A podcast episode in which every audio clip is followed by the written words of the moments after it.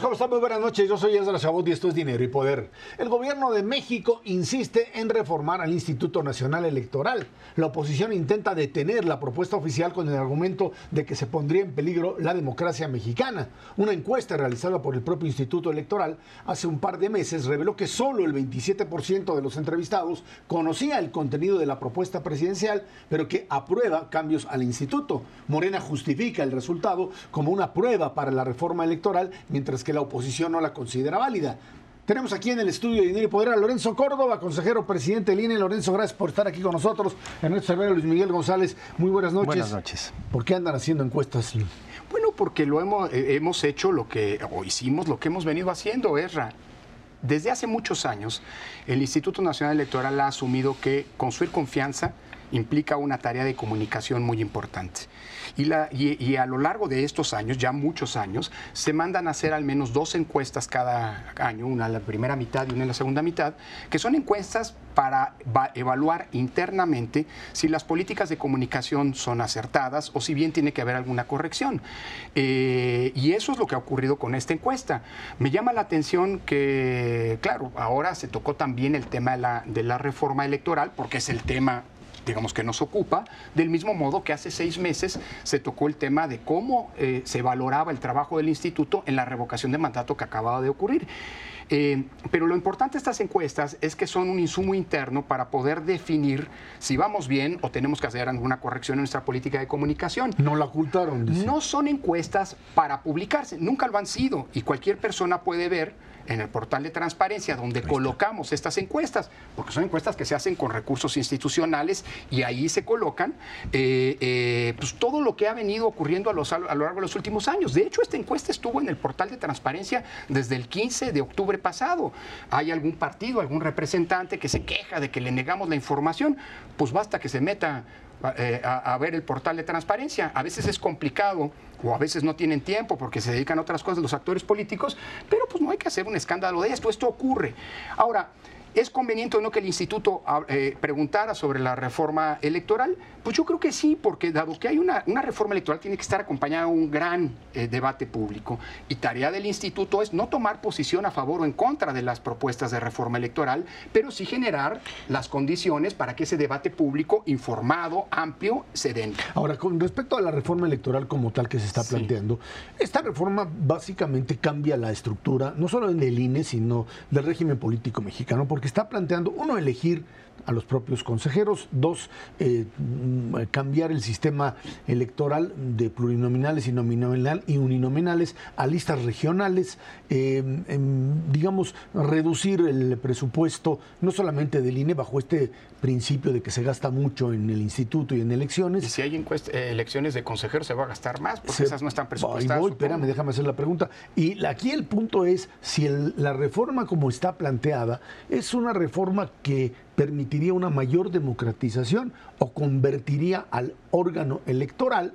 en un órgano más supeditado incluso a los propios partidos políticos. Mira, Ezra, yo creo que eh, eh, es muy pertinente que se discuta siempre si debe haber o no ajuste a las reglas del juego en materia electoral.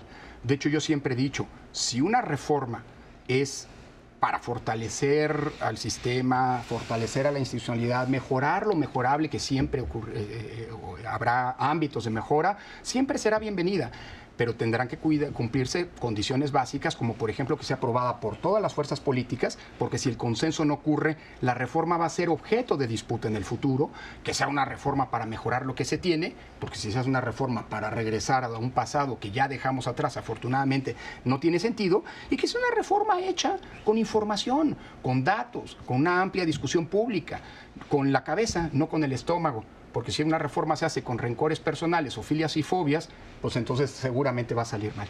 Dicho lo anterior, es, es, curioso que la reforma que planteó el presidente de la República, y es probablemente de las más importantes que están sobre la mesa de discusión, plantea una refundación. Es eh, especie, una especie de dinamitar todo lo que tenemos y reinventar todo desde cero, como si en los últimos 30 años lo que hoy tenemos no funcionara. Y creo que pues, es un diagnóstico válido, que puede compartirse o no. Pues yo, por el contrario, creo que lo que hoy tenemos que sin lugar a dudas es mejorable, que es abigarrado, que tiene muchas cuestiones eh, eh, eh, que pueden todavía robustecerse, pues es un sistema que, genera la que ha generado la admiración y el reconocimiento a nivel internacional, al grado de que ahora estoy regresando de Brasil, porque al INE se le pidió, al presidente del INE se le pidió que fuera el jefe de las misiones de observación por parte del Tribunal Electoral brasileño, como un reconocimiento, por cierto, a lo que aquí tenemos.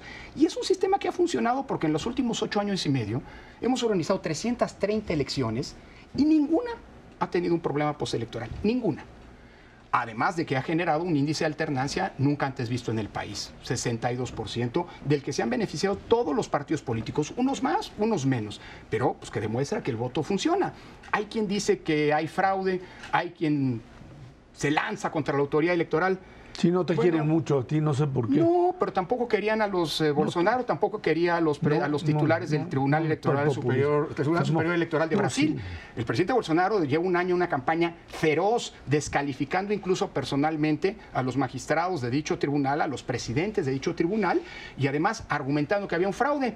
Bueno, pues en México desde hace un buen rato, afortunadamente, no hay fraudes gracias al sistema electoral que tenemos. Y le tocará a los legisladores, después de este debate público, ver pues, cuáles son, cuáles son las propuestas, cuáles son los cambios que ojalá sirvan para mejorar y que no nos sirvan para retroceder a un pasado que afortunadamente dejamos atrás. Lorenzo, la encuesta nos entrega una fotografía donde el ciudadano común tiene una visión muy diferente de esta reforma electoral de la que tiene el Círculo Rojo. ¿Cuál es tu opinión sobre esta brecha? ¿Se puede resolver con estrategia de comunicación? Y por otra parte, ¿qué te gusta y qué te preocupa más de la reforma? Bueno, lo primero, Luis, yo creo que, a ver, evidentemente hay una gran, una gran diferencia, una gran brecha, como tú dices, entre lo que se conoce como círculo rojo y la opinión común, digamos, de las ciudadanas y los ciudadanos de a pie, para decirlo de alguna manera. Esa encuesta que hicimos hace dos meses, pues eh, eh, eh, revela a buena medida el punto. Eh, a pesar de que el presidente ha venido insistiendo en la necesidad de una reforma electoral por buenas o malas razones, ¿no? Él dice que hay fraudes y que los muertos votan. En México no hay fraudes y los muertos no votan desde hace mucho tiempo. Por eso te digo que me recuerda pues, al discurso del presidente Bolsonaro cuando dice que iba a haber fraude, cuando gracias a la urna electrónica en Brasil no hay fraudes. Dicho eso, eh, eh, esa encuesta revela que hace dos meses solamente el 27% de los mexicanos sabían que iba a haber una reforma electoral. Con independencia de cuál es la postura o no respecto de las propuestas de cambios que se están poniendo sobre la mesa. Hoy, afortunadamente, dos meses después, sabemos que la opinión es distinta. O sea, hay mucho más gente sabiendo que hay una reforma electoral, hay gente que se está manifestando a favor o en contra de la, de la propuesta del presidente, y eso es propio de un sistema democrático. Y yo digo, qué bueno que hoy la discusión es una discusión que se, que se está, que no está quedando solo en manos ni del círculo rojo ni de los actores políticos, sino que está siendo objeto de una apropiación de parte de la ciudadanía. ¿Qué me preocupa de la, de, la, de la, propuesta? Mira, a mí no me preocupa nada en particular. Me preocupa que vaya a prevalecer la lógica del mayoriteo. Porque cuando, si esta reforma se aprueba por un mayoriteo de un conjunto de partidos eh, y se impone sobre los otros, en la próxima elección vamos a tener un problema producto de las normas y hoy las normas, no, las reglas no son parte del problema porque hoy las normas son aceptadas y todos se benefician, unos más, unos menos, dependiendo del sentido del voto, de las mismas normas. A mí me preocupa que en el futuro hay alguien que se sienta legitimado por haber sido excluido a partir de un eventual mayoriteo, en el cambio de las reglas, de decir, y esto lo hemos escuchado en el pasado, ay, es que las reglas no me favorecen, las reglas desequilibran la cancha, las reglas fueron utilizadas por el poder para perpetuarse o para hacer fraudes. Y hoy nadie puede decir eso. Así que me preocupa más bien el modo de procesar los contenidos. Hombre, los contenidos los tendrán que definir los actores políticos y tenemos una institucionalidad y sobre todo una confianza en la ciudadanía en su institucionalidad que me parece que es lo más rescatable de lo que hemos construido en los últimos 30 años. Lorenzo, eh, tal vez en la esencia de esta discusión está la autonomía, la autonomía del INE. Y eso es lo que preocupa mayoritariamente a todo el círculo rojo. Eh, si es que el INE volvería a ser, como en antaño, una dependencia gubernamental o mantendría esta autonomía. Y a final de cuentas, autonomía quiere decir que es un instituto de los mexicanos que elabora las encuestas hechas por los mexicanos. Y en el corazón de esto hay una Las cosa. elecciones. Las elecciones. Sí, a veces las hacemos encuestas. encuestas y no Ya, se no, es que está Es correcto, es correcto. Eh, eh, el problema de fondo es que hay una palabra que no les gusta, Sí. que es parte de la democracia, que es alternancia. Y la alternancia la tienes que abrazar como parte de la democracia. Claro. Si no, pues simplemente no estás ahí ni estarás. Vamos a llegar a un punto donde es todo o nada, se rechaza absolutamente o se abraza totalmente. Ojalá y no, y eso va a depender en esto de la, habilidad política de los propios eh, eh, tomadores de decisiones. Eh, en efecto, mira, déjame decirlo, y creo que es muy, muy pertinente mencionarlo, aprovecho la pregunta. A las oposiciones la palabra favorita en la democracia es alternancia. Cuando eres oposición quieres que haya alternancia porque quieres llegar al poder por la vía de las urnas. Y la palabra menos, este, eh, digamos, más repulsiva o más repelente para quien esté en el poder es alternancia. Porque si hay alternancia quiere decir que con los votos te sacan. Es algo normal. Es muy curioso que los que hoy pues, no quieren que haya alternancia, en el pasado eran los primeros que la pedían. Pero hoy tenemos un régimen que permite que sean las y los ciudadanos y nadie más, no los gobernantes, no los partidos políticos, quienes definan si hay o no esa alternancia. Hoy el voto ciudadano es un voto que no solamente sirve para elegir a nuestros representantes y gobernantes, sino también para juzgar positivamente o negativamente las buenas y las malas acciones de gobierno y premiar o castigar con el propio voto a quienes nos representan y nos gobiernan. Entonces, yo creo que eso es algo que hay que preservar. El día en que eso se nos acabe, se acabó la democracia. Los grandes teóricos de la democracia dicen que, que esta no es igual a alternancia. Es decir, si hay alternancia o no en una elección, eso depende del voto ciudadano. Así es. Pero lo que hace democrática una elección es que existan condiciones reales para que pueda haber alternancia si la ciudadanía así lo decide. Y claro, el rol del árbitro y la autonomía del árbitro es fundamental en esta historia. Lorenzo, el tema del dinero es un elemento fundamental. Sí. Por, por un lado se han ido con que cuestan mucho y que tú ganas mucho dinero y que los consejeros ganan un chorro, etcétera, etcétera, y eso con eso tratan de deslegitimar la propia figura del instituto.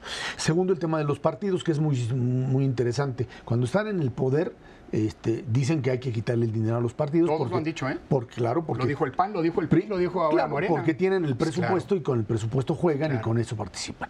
Eh, creo que yo considero que es un error esta idea de supuestamente darles una enorme cantidad de dinero a los, a los, a los partidos, cuando sabemos que además hay un chorrotote de dinero ilegal que el INE, anteriormente el IFE, no han podido controlar esos flujos de cash con los que se manejan. Eh, el tema dinero es un tema fundamental. Sí, sin lugar a dudas, sobre todo eh, cuando con justa razón hemos, pues, hoy se está condenando excesos y derroches en el pasado. Por cierto, excesos y derroches que mm, mo- eh, eh, muchas eh, eh, investigaciones periodísticas señalan que siguen ocurriendo. Dicho lo anterior, eh, por ejemplo, hay decisiones que se toman unilateralmente que le han costado muchísimo dinero a los mexicanos. La decisión de cancelar el aeropuerto, yo no sé si sea válida o no, es una decisión que estaba en las facultades del presidente, costó, le costó más a los mexicanos lo que le ha costado el INE en términos de presupuesto público en ocho años y medio. Es decir, ocho años y medio de democracia. Justamente esta que ha permitido la alternancia y condiciones de respeto al voto, ha costado menos de lo que costó una decisión, buena o mala, justificable o no. Sobre el tema del dinero me gustaría también decir una cosa, Erra. Es un- una discusión profundamente falaz y mentirosa. Es una mentira monumental. Y cuando quiera, cualquier actor político nos ponemos con datos ciertos, no con otros datos, con datos ciertos, a ver cuánto cuestan los sistemas electorales en el mundo. Se dice que el INE es el órgano, más caro el órgano electoral más caro del mundo. Eso es falso. Falso. A pesar de que el INE hace atribuciones, funciones que no tienen otros órganos. Ningún órgano electoral del mundo monitorea todas las estaciones de radio y televisión. Por cierto, ese fue un problema que eh, de- se detonó la semana pasada en Brasil. ¿eh? Si el, el Tribunal Electoral brasileño tuviera el monitoreo que hay hace el INE, no te habría tenido ese problema que acusó el bolsonarismo, por cierto. Pero bueno, eh, pero el Tribunal Superior Electoral de Brasil cuesta mucho más que nuestro órgano electoral. Las elecciones en Brasil cuestan más que en México. Hacer la urna implica una enorme inversión permanentemente. Dicho lo anterior, para lo- los brasileños han aprendido que vale la pena invertir en democracia porque cuesta mucho más no tener democracia. Y por el otro lado, el tema de los partidos. Mira, yo creo que es pertinente que se racionalice el monto que se dedica a los, eh, como financiamiento público a los partidos, con una condición. Una condición. Hoy el sistema electoral es equitativo y todos los partidos tienen condiciones para poder competir efectivamente en la política gracias al financiamiento público, que vale la pena repensar en sus montos, y gracias al acceso a la radio y la televisión. Lo que sería una desgracia es perder lo que nos ha permitido estar donde hoy estamos por un mal cálculo, una mala fórmula que solamente piensa en abaratar el costo de la política. ¿Hay que abaratarlo? Sí, sin perder la equidad en las condiciones de la competencia.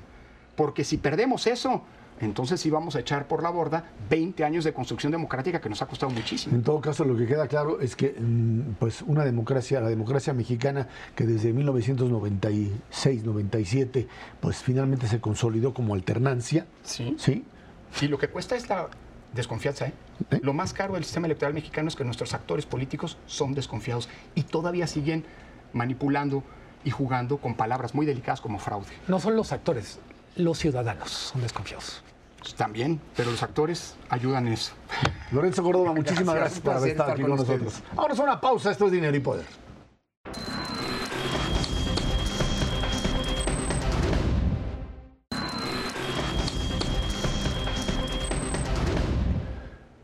Entre julio y septiembre pasados, la economía de México creció 1,03%, con lo que liga cuatro trimestres de hilo de avance, o sea, muy fuerte. A tasa anual el incremento es de 4,3%. Por sectores, servicios crece 1,2%, industria 0.9%, agropecuarios 1,8%.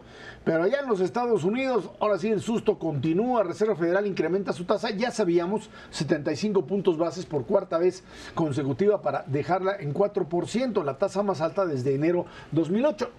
Algo normal, lo que pasa es que lo que vino a, ahora sí que tirar mercados y asustar a todo mundo es el discurso de un Jeremy Powell que después de haberse tardado años, años el señor en subir las tasas, de repente ayer ya que todo el mundo dijo, bueno, 75 puntos base y en función de cómo veamos la inflación, vamos aterrizando, y no a la hora de la conferencia de prensa a destruir prácticamente cualquier eh, signo de moderación y decir, y nos vamos a seguir así porque no le vemos en este momento ninguna posibilidad de que la inflación como se está dando se aligere rápidamente en los próximos meses, así que pues nos vamos de una percepción paloma muy tranquila en los primeros minutos después de que se dio el anuncio del alza de 75 puntos base a la catástrofe, a decir pues esto es un escenario básicamente de recesión y nos vamos a ir con aumentos de tasas no tan violentos de 75 puntos base, pero sí continuos el próximo año. Así estamos. Primero México. Eh, la semana pasada aquí con Macario discutíamos o platicábamos con respecto al crecimiento económico. ¿Son datos buenos? ¿Son datos desfasados? Ernesto, ¿cómo la ves? Son datos buenos. La verdad es que eh, tú puedes hacer el argumento que quieras en torno a que es un fenómeno estadístico y, en efecto, si tú comparas el nivel de Producto Interno Bruto del tercer trimestre con el nivel del trimestre del año anterior, pues te va a resultar un buen crecimiento. La verdad es que en niveles estamos muy planchados. O sea, no, tampoco es para hacer una celebración brutal. Sí es el mejor trimestre de toda esta administración, quitando la bajada terrible de la pandemia y la subida inmediatamente posterior. La verdad es que trimestre contra trimestre no es un mal dato. Y yo te diría, lo mejor es que se acompañó de crecimiento en prácticamente todos los sectores. Un crecimiento muy importante del sector servicios, 1.2%, un crecimiento de casi 1% en industria y de 1.8% en el trimestre del sector agropecuario. Todos los sectores estuvieron bien. Sí, si te comparas precisamente con el año anterior, pues te salen crecimientos realmente exorbitantes. De ahí a, a decir que ya todo se tranquilizó, que ya tenemos inversión, que todo está fluyendo, lo dudo mucho. El motor de crecimiento, precisamente porque el sector de actividad que más aportó al crecimiento fue el sector servicios, es el poder adquisitivo. Todavía con todo y inflación, los sueldos y salarios siguen creciendo en términos reales en este país y eso está fomentando el consumo. Te acompaño ese dato de consumo con lo que está pasando, por ejemplo, con la venta de coches ligeros en nuestro país. Es un crecimiento de 18% en su última lectura, que te habla de que a pesar del aumento de las tasas de interés, a pesar del aumento de la inflación, sigue habiendo una masa de poder adquisitivo por empleo, por crecimiento de los salarios y por las remesas que vienen del exterior muy importante entre las familias mexicanas. Yo insisto, el termómetro fundamental para ver si esto se va a continuar hacia adelante es noviembre. Y dentro de noviembre, para el caso de México específico, cómo va a estar el buen fin en términos de ventas de bienes duraderos. Sí es un buen dato, hay que reconocerlo como tal. No creo que sea sostenible en el mediano plazo y creo que sí se puede lograr todavía un crecimiento mucho, mucho más importante si cambiamos dos cosas en este país, la política energética para decir, bueno. Pues ese es el Pues sí, punto. si Quieres un de crecimiento también, ¿no? de 4% permanente hacia adelante, entonces pues hay que entrarle a la parte energética y hay que cambiar para un Estado de Derecho que efectivamente se cumpla. Y el tema de inflación que ahí está pegando y pegando fuerte. ¿Cómo la ves, Miguel? Eh, me parece muy, muy claro lo que dice Ernesto. Yo añadiría dos cosas. Una parte del crecimiento en servicios, en comercio, todavía tiene que ver con demanda que se había reprimido, rezagado. Eh, uno de los mejores ejemplos son venta de coches, que, que mencionó Ernesto. La explicación que da el propio sector, la AMDA, es tenemos coches para satisfacer demanda que tenía cuatro o cinco meses esperando el, el coche que estaban buscando. Eh, es muy bueno que todo lo que tiene que ver con desabasto se está resolviendo, eso también va a ayudar algo a la inflación. Puesto de manera metafórica, en vez de hablar del vaso medio vacío del vaso medio lleno, queremos ver por el retrovisor o queremos ver hacia adelante. Tengo la impresión que este es el último trimestre en donde todavía se va a reflejar muy poco el alza de tasas de interés y la incertidumbre respecto a la economía de Estados Unidos. De aquí en adelante, dice Ernesto, viene el buen fin, pero también de aquí en adelante viene ya el, el frenazo de la economía de Estados Unidos. Hay que recordar, los aumentos de tasas de interés tardan en reflejarse en la economía real entre 8 meses, 12 meses, 14 meses. Apenas vamos a empezar a sentirlo. Eh, creo que va a ser muy relevante otra vez la economía de Estados Unidos por una razón muy, sim- muy simple. 40% del PIB mexicano está directamente relacionado con lo que de Estados Unidos.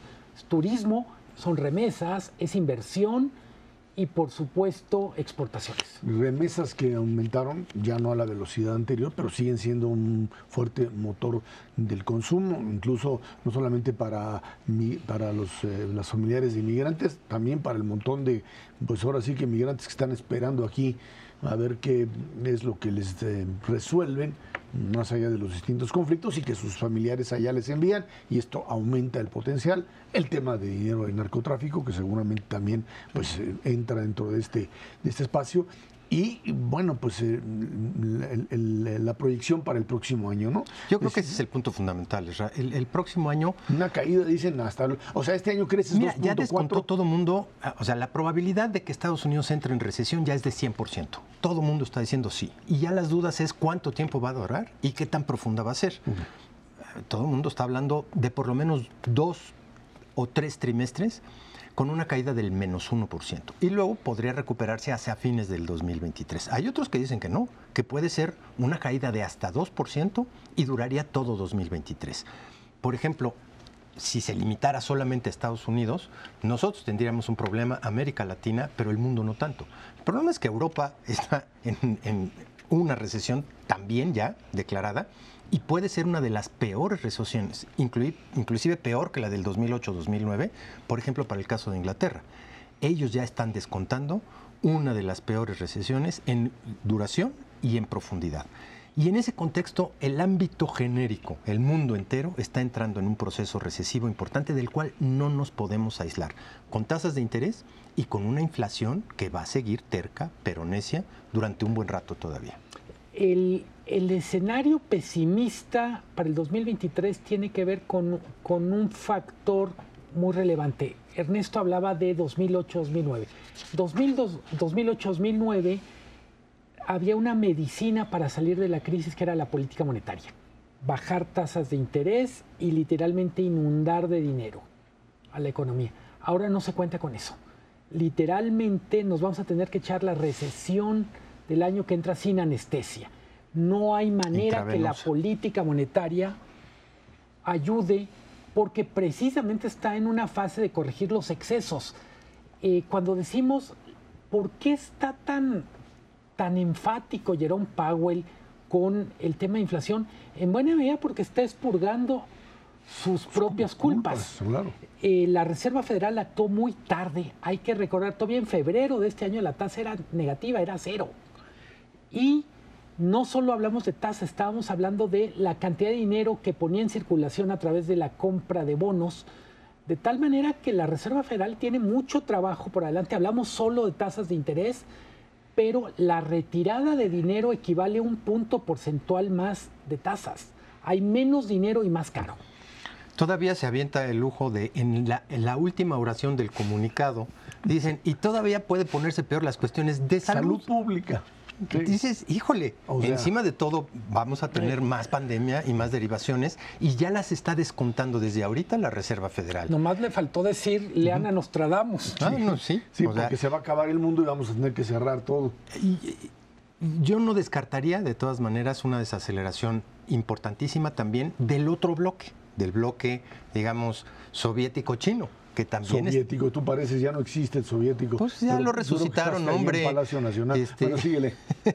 Rusia, y China sí tienen un problema también serio de crecimiento y encerrarse, desechar toda la parte que tiene que ver con lo que les dio crecimiento durante un buen rato, especialmente a China, que fue la globalización y decir ya no la quiero se van a tener que pegar un trago amarguísimo para poder salir adelante, justo al mismo tiempo que todos los demás entran en recesión. 2023, por esa razón, también puede ser un escenario increíblemente complicado. Eh, decías tú, Esra, hacías una especie de enumeración de qué cosas están poniendo en marcha la economía, remesas, exportaciones, dinero del narco, también decías tú. Yo diría los programas sociales del gobierno federal. ¿Cuál es el problema en este momento con los programas sociales, finanzas públicas. Las finanzas públicas van a estar muy presionadas. El alza de tasas de interés ya lo trae el reporte de finanzas públicas. Significó pagar 10% más por servicio de la deuda que el año pasado. Este 10% de 2022 fácilmente se puede convertir en un 14-15% si la referencia es 2021 endeudamiento, más niveles altos de endeudamiento que empiezan a preocupar y crecimiento de este año de 2.4, dicen algunos, en México 2.4, 2.5. Depende del último trimestre, pero sí, es, posible, inclusive creciendo al 1%, pero el, pero el próximo arriba año, del 2. en el mejor de los casos, 1%. En el mejor. Más que los números, lo importante es entender los factores que lo producen. Que los producen. Y eso es ahí donde estamos metidos en un verdadero hoyo. Vámonos a una pausa y de regreso platicamos con usted el caso Ayotzinapa, que fue bandera política para esta administración. Hoy se le convierte de nuevo en una pesadilla algo que no se puede resolver tan fácilmente al haberse convertido finalmente en una situación irresoluble, dicen algunos. Vamos a una pausa. Esto es dinero y poder.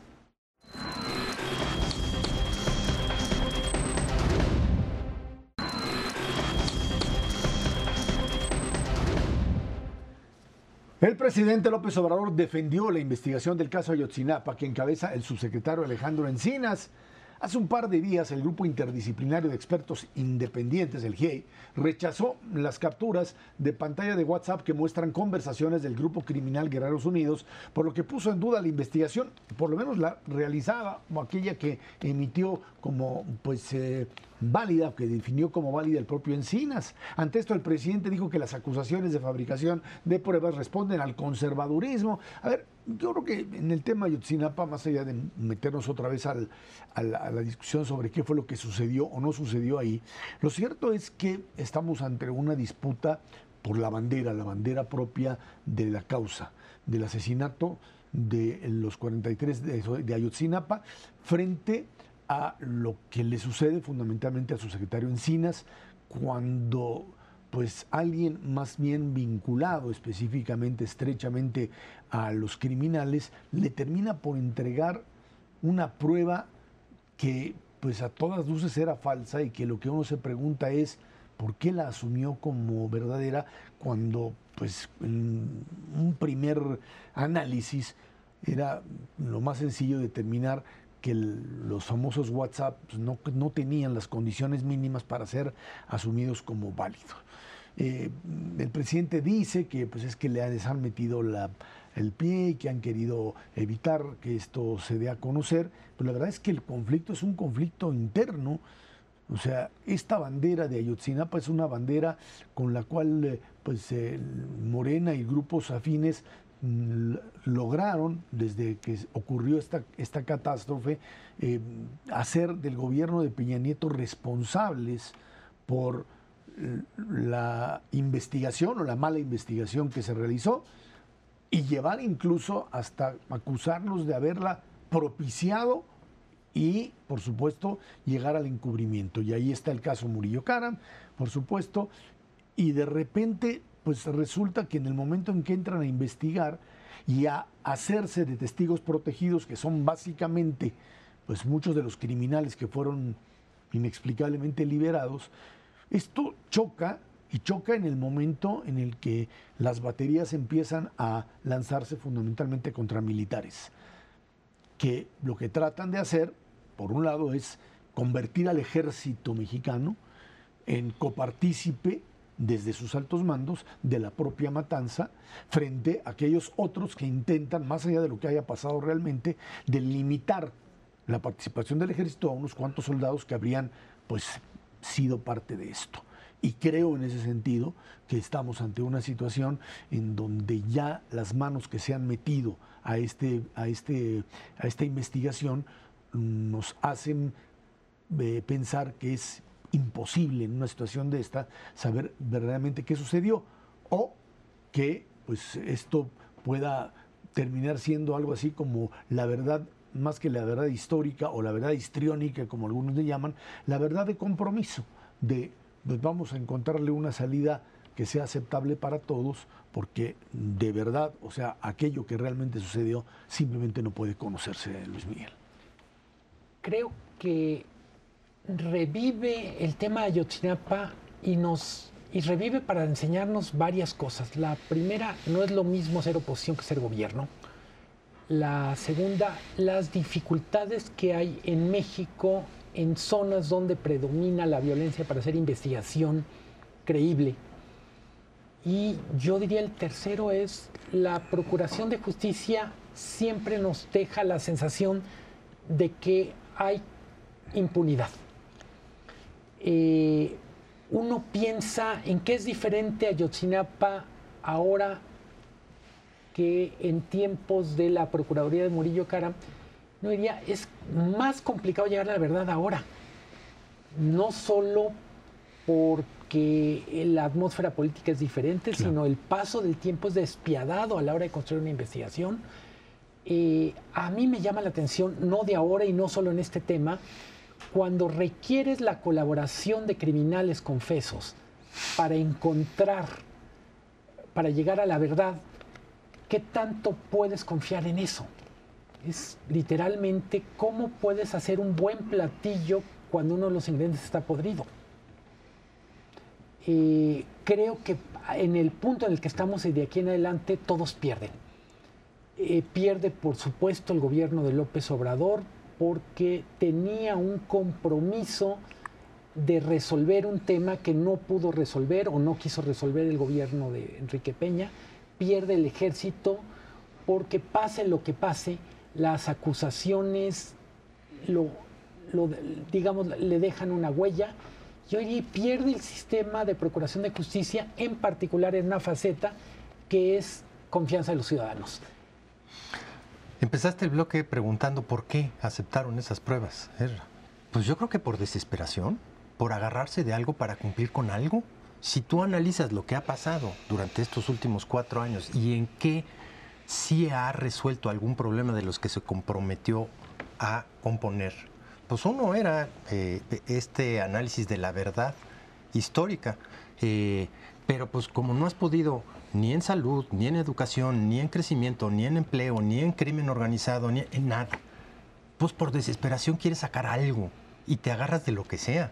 Y la verdad es que se pisaron muchísimos callos en diferentes partes, como bien dice Luis Miguel, el ejército está muy enojado, está muy enojado el sistema de justicia, está todo mundo está enojado y a final de cuentas no resolviste absolutamente nada, no diste una verdad. Bueno, los papás de los 43 están brutalmente enojados y como que se aguantan entre dientes cada vez que los citan a declarar y no dicen lo que de verdad quieren decir y lo tienen que hacer de manera anónima por atrás porque saben las amenazas a las que están expuestos.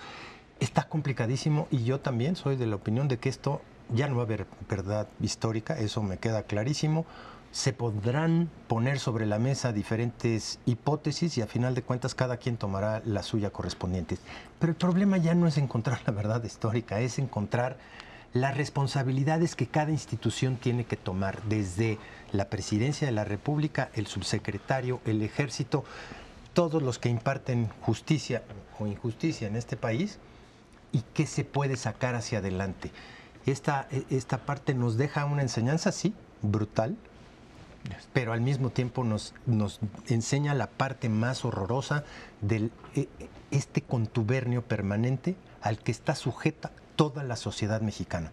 No importa si eres de Chilpancingo o si eres de Ayotzinapa o si eres de cualquier parte de la República Mexicana. A esto te enfrentas prácticamente todos los días. Decías tú, Ezra, lo que parece que viene es una verdad de compromiso. Tengo la sensación de que ahora ningún tipo de verdad, ni la histórica, ni la histriónica, la de verdad de compromiso, será suficiente para lograr un nuevo equilibrio. Eh, queda, quedan algunos agraviados sobre los cuales hay que seguir la pista, los dos, los enunciaba ahorita Ernesto, que me parece que pueden ser más difíciles de predecir, son los padres de los jóvenes y el ejército. ¿Cómo van a reaccionar en los próximos meses?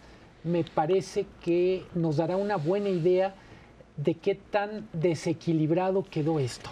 Uno, de los factores que estuvo ahí presente y que eh, eh, aparece como acusador es este grupo interdisciplinario de expertos internacionales, en donde por supuesto el primer encargado que estuvo hasta hace poco como parte de la fiscalía, hoy ya echado fuera, fue parte de un momento determinado del, de, esta, de este grupo, de GIEI, del famoso GIEI.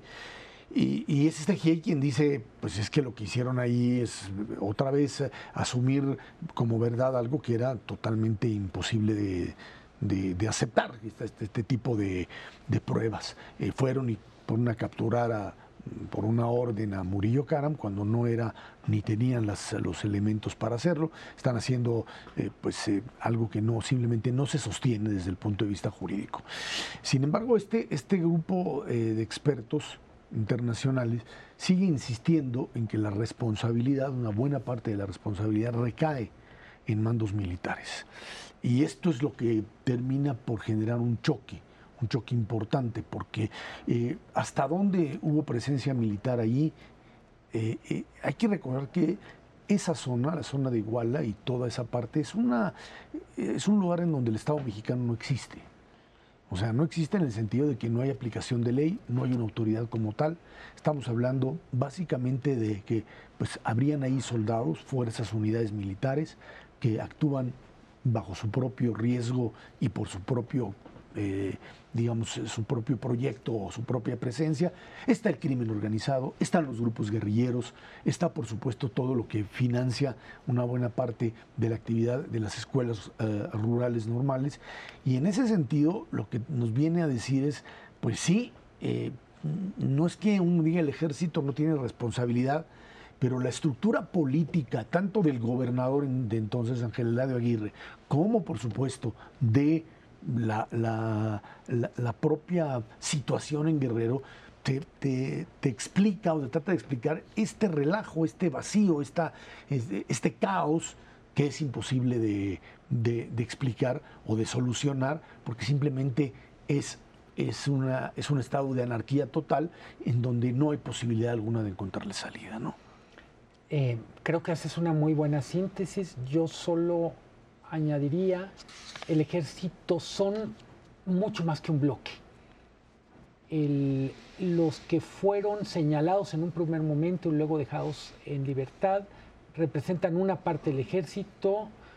Eh, yo quiero pensar que a la larga no tendremos esta verdad histórica, histórica ni de compromiso, pero estaremos menos cerca de las peores versiones de esta historia, incluyendo la de la impunidad. Así es, sin duda alguna, como parte de esto. Normalmente cuando en estos eventos la impunidad es finalmente la gran, la gran triunfadora. Vámonos una pausa y de regreso. Elecciones en Brasil, finalmente Lula termina ganando un bloque opositor a Bolsonaro en un triunfo, dicen, de la democracia, más allá de diferencias políticas. Esto es dinero y poder.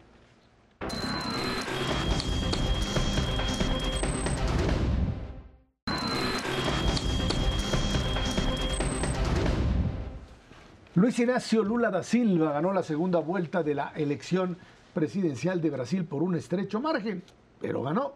Fue presidente por ocho años y luego preso, acusado de corrupción por el caso de la estatal Petrobras. Por ahí un departamento que dicen le dieron que nunca pues, se demostró ni que era suyo, ni que por supuesto se le había entregado. Con su triunfo regresa la izquierda a Brasil y termina un periodo con el gobierno más extremista en la historia de esa nación. Lo cierto es lo cierto es que no es solamente un triunfo de la izquierda, sino de una gran coalición, encabezada por la izquierda brasileña, pero que frente a lo que representaba también Bolsonaro y los grupos más radicales, lo que hicieron fue básicamente aglutinar a todo el centro y a todos los sectores que de una u otra manera defendían un modelo democrático, que defendían la posibilidad de regresar a Brasil al carril de la convivencia democrática y decir, frente a lo que Bolsonaro era como una expresión de esta extrema derecha antidemocrática que solamente ve una opción, ahí está. Que Lula tuvo enormes eh, errores cuando fue gobernante, probablemente, pero bueno, ahí estuvo, estuvo los periodos, dejó a Dilma Rousseff, que si eso fue un desastre o no. Eh, la acusación de corrupción contra él pareció más un signo de debilidad y esto es importante cuando se utiliza, para que lo oigamos bien, el tema de corrupción como elemento de acusación. Pues sí, nada más que hay que probarlo, hay que llevarlo ante jueces, hay que establecer que hay un Estado de Derecho que lo juzga y no terminar con el disculpe es que después de dos años que está usted preso, pues no, no tenía yo pruebas para ello. Y luego viene este regreso, ¿no? Lo que decía Lula, nos querían prácticamente matar y aquí estamos de regreso. Eh, ¿Qué va a pasar? No sabemos. Bolsonaro eh, tuvo una actitud básicamente de no reconocimiento, esta idea de no reconocer, eh, no quiso aventarse hasta el punto de decir no entrego el poder o hago la resistencia o me voy ahí a algún lugar a tratar de evitar que eh, esto continúe en su proceso normal, pero sus huestes, sus huestes fueron obviamente cilindreadas, como diríamos aquí, para decir que fraude electoral, etcétera, lo que por supuesto no existe como tal.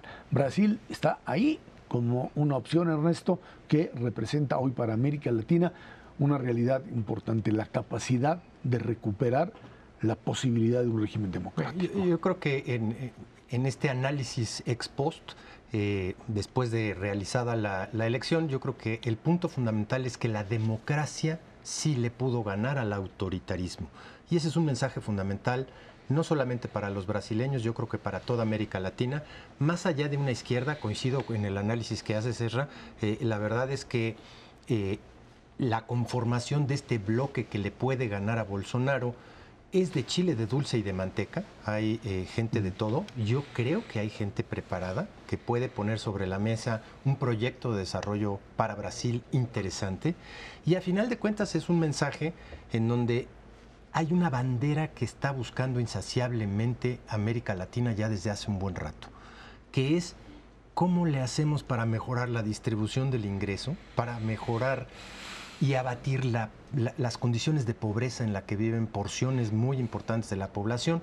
Durante un buen rato se trató, por un lado, está regresando a la parte de izquierda, eh, el caso de Chile, el caso de Colombia, evidentemente el caso de Brasil.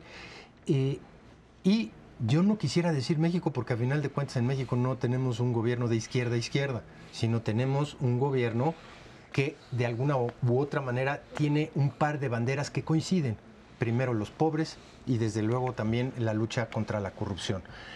A final de cuentas, es una lección importante porque todos los países latinoamericanos están enfrentando desde el punto de vista económico un entorno muy complicado para el 2023. Casi todos los gobiernos latinoamericanos son relativamente nuevos, tendrán seis meses, un año o menos eh, en el poder y las circunstancias que van a enfrentar durante el 2023 van a ser terribles, muy complicadas, inclusive peor que la propia pandemia. En ese contexto más vale que se vayan poniendo las pilas para ver cómo van a sacar el buey de la barranca en un contexto complicado. Y hablando específicamente de Brasil, le van a entregar un gobierno brutalmente endeudado, con bajo crecimiento económico a lo largo de dos, tres, cuatro años de manera consecutiva y tiene que dar cuentas muy rápidamente para restituir la dinámica de crecimiento sin abandonar estas dos banderas importantísimas de cómo mejorar la distribución del ingreso y abatir la pobreza en Brasil. Eh, dos cosas sin, sin afán de aguar la fiesta. El Lula que regresa no es el Lula que se fue. Así es. El país al que regresa es muy diferente al que se fue. Sus primeros ocho años en el gobierno había un consenso social muy amplio en favor de reformas sociales. Ahora es un país polarizado. Eh, sus primeros ocho años les tocan coincidir con el mejor momento económico de América Latina, de América del Sur, por el boom de las exportaciones eh, de productos primarios. Brasil es un gran exportador de alimentos, un gran exportador de minerales. Le tocó vivir el primer gran boom de Petrobras, en buena medida impulsado por, por China. Y del otro lado, eh, el que crea que ya se fue Bolsonaro o el bolsonarismo, que revise. En, en los gobiernos locales sigue la derecha brasileña sigue muy fuerte. El Congreso. El Congreso sigue muy fuerte. Y en ese contexto me parece que el gran reto, además de lo que decía ahorita Ernesto, de retomar el crecimiento, reimpulsar el tema social, el gran reto va a ser pelear contra un enemigo que está mucho más que vivo una sola anotación. Cuando alguien pregunta, ¿cómo es posible que alguien tan absolutamente nefasto como Bolsonaro tuviera 49% de los votos? Ojo, tiene programas sociales muy amplios, reparte mucho dinero el bolsonarismo, tiene mucha clientela política a través de transferencia en efectivo a grupos desfavorecidos. Y es interesante, Luis Miguel, porque el discurso de eh, eh, Lula iba en el sentido, siendo que, bueno, ahora en los sectores que se asumen de izquierda dicen que más que andar eh, generando programas sociales de integrales de casas, etcétera, hay que repartir dinero. Y Lula decía es que esto ya me demostró que no, no funciona, hay que generar empleos, hay que hacer las condiciones para ello. Y creo que en ese sentido también es un Lula, bueno, hay que recordar que Lula logró establecer sus famosos la Bolsa Familia, Familia, que era, que era oportunidades. solidaridad de México. y oportunidades, etcétera. Sí, y, creo que en ese sentido eh, estás hablando de alguien que tuvo la capacidad, la experiencia de haber estado en el poder, pero lo que dices es totalmente cierto. Estamos ante un fenómeno en donde lo van a dejar gobernar, va a tener fuerza para hacerlo en un contexto económico que, Y además en un contexto internacional diferente. Digo, acuérdense, cuando él estaba de presidente era el famoso BRIC. Brasil, Rusia, India, China. ¿Dónde está eso? Era el Dream Team. Pues ya, no Hay, ya no hay Dream Team. Ya se durmieron. Y luego había otro Dream Team abajito, que siempre quedaba en segundo lugar, que le decían el MIST, en donde estaba México, Indonesia, Corea del Sur y Turquía. Y estos pues, están ahorita mejor posicionados que los propios BRICS para dar una pelea fuerte en el contexto que se nos está yendo otra vez de las manos. Este famoso nearshoring no se va a ir a Brasil, no se va a ir a Chile, no se va a ir a Colombia. Ciertamente México sigue manteniendo ese potencial atractivo de la inversión que está dejando China, que desde luego ya dejó desde hace un buen rato Rusia eh, eh, en un desastre económico, y que, bueno, hay que cambiar relativamente poco para aprovecharlo. Le podemos dar la pelea económicamente a Brasil sin duda alguna. No tenemos sus recursos naturales, pero el avance tecnológico que ha habido en México en estos últimos 25 años ha sido tremendo y habría que aprovecharlo en este desconcierto internacional. vamos a brincarnos al caso de México, aunque no sea el tema específico, es que una gran parte de la explicación del aumento de inversión extranjera en México es nearshoring, o sea, es el traspaso de eh, empresas que están invirtiendo en México a pesar de las condiciones que no son precisamente las mejores. A ver, eh, creo que eso lo dijo muy bien Ernesto, es México compite con Brasil. Me parece que cuando leemos lo que pasa en Brasil, por momentos se nos olvida, Brasil es amigo, nos gusta cómo juega el fútbol casi siempre, pero es el gran rival por el liderazgo en América Latina. Eh, esa parte también va a ser bien interesante. Eh, Brasil entiende que compite con México, en algún momento va a ser inevitable que haya cierta competencia por el liderazgo de país de América Latina con López Obrador. Entre otras cosas, él está más cerca de Argentina, de Chile, de Uruguay. Y no hay que perder de vista esto. Es más allá de alegrarnos porque un personaje impresentable deja el poder, hay que en algún momento entender nuestra relación con, con Brasil es de amistad y competencia. Y competencia, nosotros tenemos de vecinos a los norteamericanos y a veces no sabemos bien a bien qué hacer con ellos, a pesar de lo que pues representan Luis Miguel González, Ernesto Gracias, gracias a usted que nos ve y nos escucha aquí todos los jueves 10 de la noche en el 11 Dinero y Poder. Muchísimas gracias y muy buenas noches.